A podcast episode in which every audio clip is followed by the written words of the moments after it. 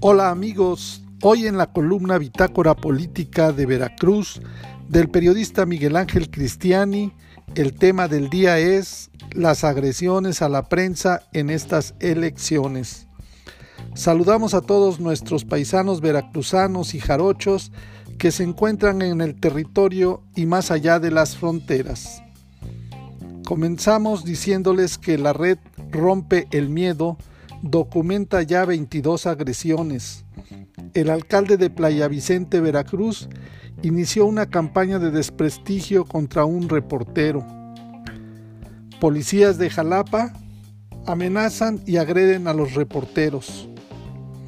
Hasta la fecha, la red Rompe el Miedo ha documentado ya 22 agresiones contra la prensa en el contexto de las coberturas relacionadas a las elecciones a realizarse el próximo 6 de junio.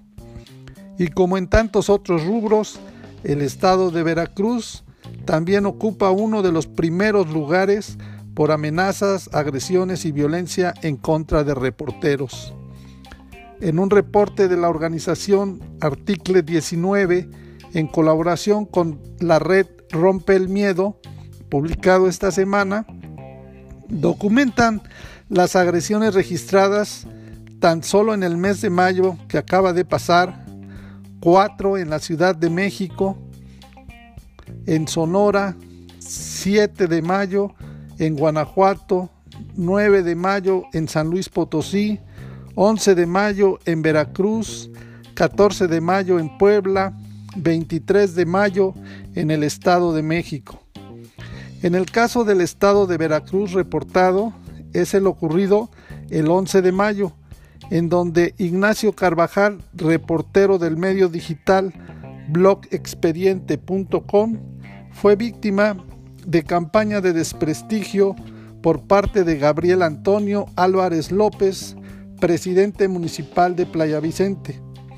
En esa fecha, Gabriel Antonio Álvarez López, presidente municipal, inició una campaña de desprestigio contra Ignacio Carvajal, reportero de blogexpediente.com. Los hechos ocurrieron después de una cobertura del periodista donde relata hostigamientos por policías municipales contra candidatos de partidos de oposición al alcalde en el poblado Nuevo Itzcatlán y donde el mismo periodista fue víctima. Los policías en cuestión están siendo investigados. En una entrevista pública cuyo audio fue compartido por Article 19, Álvarez hizo referencia a los hechos y estigmatizó al periodista refiriéndose a él como un pseudo reportero que se dedica a calumniar y a decir cualquier barbaridad. El alcalde infiere también que los policías fueron detenidos por estas acusaciones, culpabilizando al periodista por la detención de los elementos de seguridad. Por su parte, Article 19 hizo un llamado a Gabriel Antonio Álvarez López, alcalde de Playa Vicente, para abstenerse de emitir discursos que criminalicen y estigmaticen a la prensa. Reitera que como funcionario debe ser tolerante al escrutinio público y garantizar acciones para el ejercicio periodístico. Otro incidente, aunque no fue documentado en este reporte de Article 19 México, es el registrado el 18 de mayo en la capital del estado, cuando elementos de la Secretaría de Seguridad Pública de Veracruz, que encabeza Hugo Gutiérrez Maldonado, desalojaron en forma violenta a profesores que mantenían una protesta en la Secretaría de Educación de Veracruz. Durante el, desalojo, los uniformados golpearon a maestras y amedrentaron a periodistas que documentaron los hechos, entre ellos el fotógrafo del periódico La Jornada.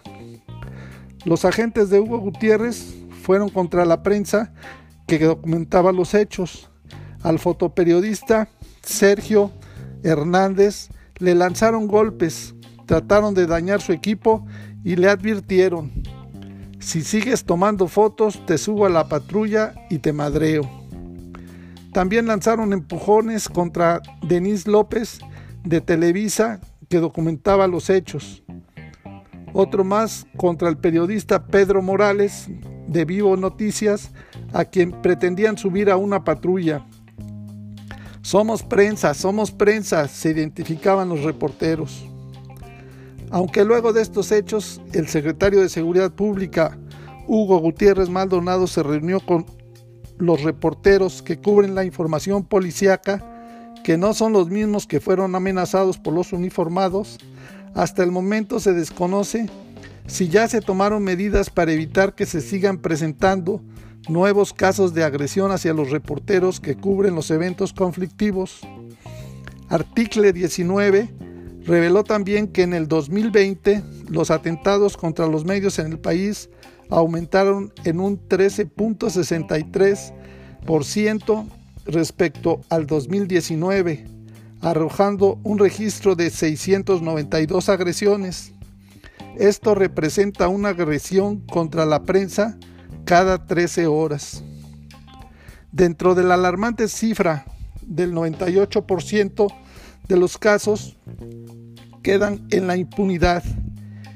Están las víctimas y sus familias, quienes se ven obligadas a enfrentar largos procesos jurídicos en donde muchas veces son revictimizadas por las autoridades y se violentan sus derechos de acceso a la justicia y la verdad.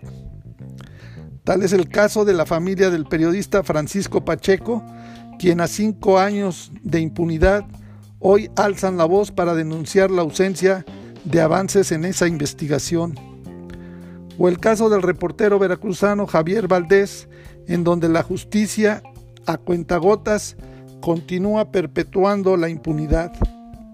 Otro ejemplo es el multifeminicidio y homicidio de la Narvarte, en donde a seis años de los hechos continúa la revictimización de las víctimas para descartar otras líneas relevantes de investigación.